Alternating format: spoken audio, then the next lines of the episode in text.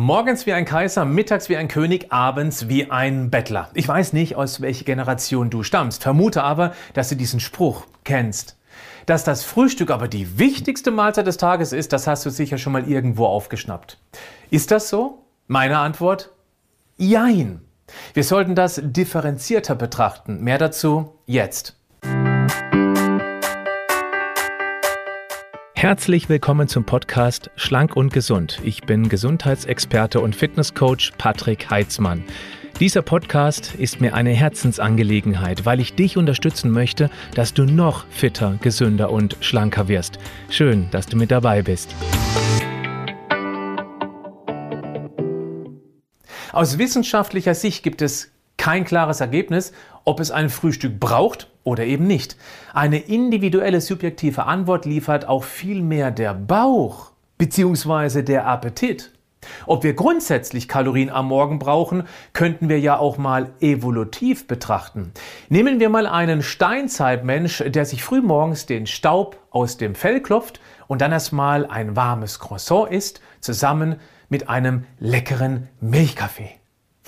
okay, du erkennst, äh, Blödsinn.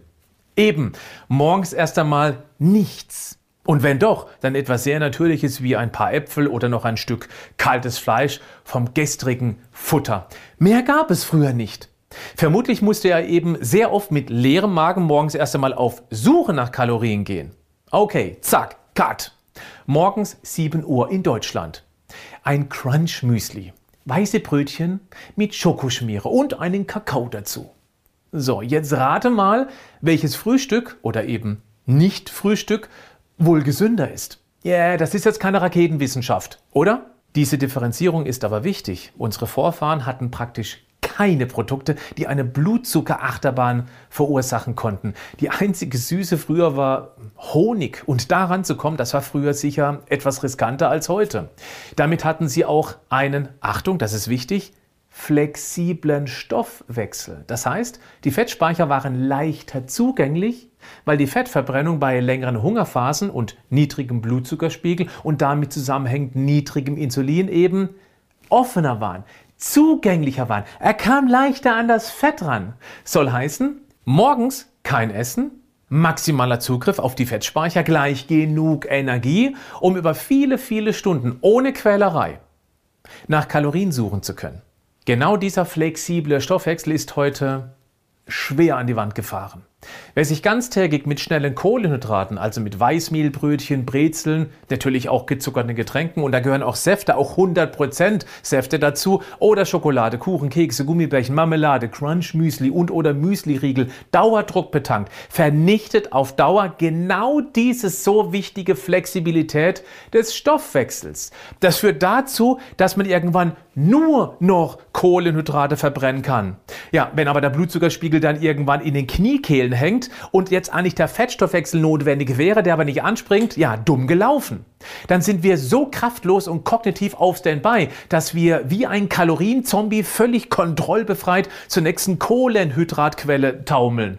Und jetzt zurück zum Frühstück. Es macht einen gewaltigen Unterschied, was du morgens isst. Schnelle Kohlenhydrate, vor allem morgens, lassen dich tagsüber viel schneller komplett entgleisen. Du kriegst den Blutzuckerspiegel einfach nicht mehr eingefangen. Du kannst eine schon früh morgens aus dem, nennen wir es mal, aus dem Gleichgewicht gebrachten Blutzuckerspiegel schlichtweg nicht mehr kontrollieren. Und dann bist du den Hungerhormon gnadenlos ausgeliefert.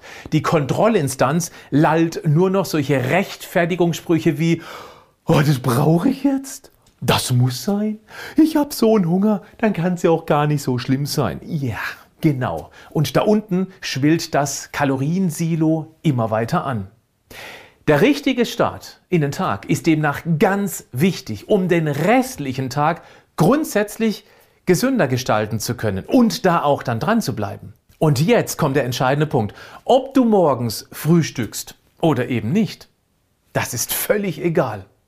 Was aber wichtig ist, falls du das Frühstück ausfallen lässt oder eben auf deutlich später verschiebst, die erste Mahlzeit des Tages, egal wann die stattfindet, sollte möglichst gesund sein. Das ist wichtig. Wer morgens gestresst das Haus verlässt, um dann irgendwann später unterwegs der Füllstoffindustrie ausgeliefert ist, ja also von Lebensmitteln kann man ja in den meisten Fällen gar nicht mehr sprechen, der ist eben ausgeliefert. Und der schubst dann seinen Blutzuckerspiegel später am Tag erst nach oben und der knallt wieder nach unten und dann kommt eben dieser vorhin besagte Kontrollverlust. Game over. Zumindest was die gesunden Vorsätze betrifft. Das gilt auch für unsere Kinder. Es macht einfach keinen Sinn, sein Kind morgens zu einem Frühstück zu überzeugen, wenn das Kind einfach keinen Hunger hat. Nur weil wir denken, ja, aber ein Frühstück muss doch sein. Nein, muss eben nicht. Aber das Kind sollte dann unbedingt etwas möglichst Gesundes dabei haben. Nix zwei Euro kauft dir beim Bäcker an der Schule was dafür, wenn der Hunger sich meldet. Weil dann die Entscheidung eine eher schlechte sein wird, weil auch dein Kind unter Hunger nicht vernünftig entscheidet. Und dann kommt noch der soziale Druck an der Verkaufstheke mit dazu dass sich ein Kind bestimmt eher weniger ein gesundes belegtes Vollkorn-Sandwich kauft? nee. Das geht dann schon eher gut, wenn das gesunde Pausenbrot gut verpackt in der Schule gegessen wird. Zumindest ist die Chance da viel größer. Also nochmal, morgens keinen Druck machen, wenn das Kind nicht essen will. Natürlich sollten Eltern es auch unbedingt vermeiden, ein gezuckertes, weißmehlhaltiges Frühstück hinzustellen, nach dem Motto, ja, aber nur das ist mein Kind. Klar, wenn du es zulässt, dann ist das natürlich so. Und hey, ich habe selber zwei Kids zu Hause. Ich kann, darf und will auch mitreden. Wir haben das hier so gelöst. Süße Getränke gibt es gar nicht. Gab es auch noch nie und ist eine unumstößliche Regel. Punkt. Entscheidung der Eltern.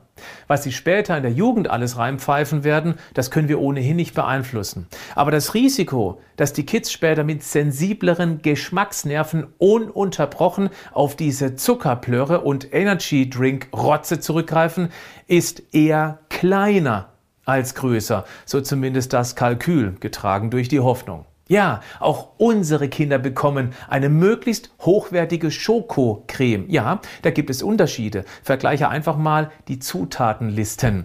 Aber Zuerst gibt es ein gesundes Brot und erst wenn das gegessen wurde, dann gibt es das Schokoschmierenbrot. Wenn es Schokomüsli gibt, verdünnen wir das mit Haferflocken. Das geht auch. Ohne Murren und Knurren, weil wir eine klare Ansage machen. Die Kinder müssen spüren, dass es eben eine Regel ist, die eingehalten wird. Punkt. Nochmal, weil das aus meiner Sicht der ganz entscheidende Punkt ist. Ein Frühstück sollte nicht ausschließlich aus Süßigkeiten bestehen, wobei ich damit auch Weißmehlprodukte und natürlich auch Frühstückszerealien meine. Ja, die Industrie, die hat nur ein Ziel, maximaler Konsum, damit die Packung möglichst schnell wieder leer ist und nachgekauft werden muss. Und der Zucker, der macht Gehirnfasching aber die Sensoren stumpfen dabei immer mehr ab, wodurch die Dosis sich über die Jahre immer mehr erhöhen muss, um das gleiche Glücksgefühl beim Essen zu empfinden wie früher. Je später die Kleinen mit zu viel Zucker in Kontakt kommen, ohne zu hart zu verbieten, das geht nämlich auch schief, desto gefestigter ist der gesunde Appetit auf gesunde, echte Lebensmittel. Mittel. Lasst euch von der Füllstoffindustrie nicht verführen. Okay, ein paar gesunde Frühstücksbeispiele. Porridge. Und der lässt sich mit so vielem kombinieren. Mit Obst, mit Obstmus, mit Nussmus, mit Nüssen, mit gefriergetrockneten Früchten oder mit Proteinpulver. Die gibt es ja auch in vielen Geschmacksrichtungen. Damit wird der Porridge sogar zu einem Proteinporridge. Der schmeckt dann nicht nur richtig gut, der macht wegen dem Eiweiß auch deutlich länger satt. Und Eiweiß brauchen eine Knirpse ohnehin. Wenn du magst, Klick auf den Link in den Show Notes und suche dir mit deinem Kind, deinen Kindern einen Geschmack aus. Also die sollen das bitte aussuchen, der ihnen schmeckt. Und dann machst du damit deinen gesunden Protein Porridge für die Kinder. Teste das doch einfach mal. Oder mach gesunde Pancakes mit Vollkornmehl. Vielleicht magst du auch eine Protein-Pancake-Mischung machen, damit es noch einfacher zuzubereiten ist. Wie wäre es mit einem Rührei? Dazu ein Vollkornbrot? Oder mit Quark bzw. Joghurt mit Früchten drin und ja, wenn so ein Joghurt einfach nicht süß genug schmeckt und die Kinder sind süß gewohnt, dann nützt doch einfach so ein Löffel Proteinpulver und mixt das da rein, wie eben schon beschrieben. Und das noch ganz kurz zwischendurch. Ja, Proteinshakes bzw. Pulver sind ausdrücklich für Kinder geeignet. Da gibt es auch keine Einschränkung. Ich erwähne das, weil ich sehr häufig danach gefragt werde. Seltsam. Ob Nutella oder Schoko Crunch Müsli für Kinder gesundheitlich bedenklich sein könnten, danach werde ich irgendwie nie gefragt. Da merkt man einfach, wie viel Unsicherheit es noch beim Eiweißthema gibt. Also, Keine Einschränkungen bei gesunden Kindern. Keine, gar keine. Okay? Und nochmal ein paar Worte zu den Kids, die morgens einfach nichts frühstücken wollen. Bestärkt sie, ihrem Körpergefühl nachzugehen. Der Körper ist der beste Coach, sofern er noch nicht zu sehr von der Industrie, von der Werbung beeinflusst worden ist. Achtung, ein Hinweis dazu. Wenn der Racker regelmäßig abends eine Packung Chips oder Gummibärchen wegfuttert oder 12 Nutella-Schnitten zum Abendbrot verdrückt, dann ist der Kanal am Folgemorgen vielleicht noch so voll, dass deshalb der Hunger noch nach dem Aufstehen in Vollnarkose hängt. Dann ist es wichtig, das Abendritual zu überarbeiten. Das wäre dann äh, Baustelle Nummer eins. Erst wenn die unter Kontrolle ist, kommt das Projekt gesundes Frühstück dran. Gibt es aber kein abendliches Kalorieninferno-Ritual und der Hunger bleibt morgens dennoch aus, alles gut. Kümmere dich einfach um ein möglichst gesundes Frühstück zu mitgeben. Ja, das macht sicher ein bisschen Arbeit. Ich weiß. Aber was du damit deinem Kind langfristig mit auf den Weg gibst, wird sich ein Leben lang auszahlen. Dein Kind wird dir irgendwann sehr, sehr dankbar dafür sein. Bleib gesund, aber mach auch was dafür.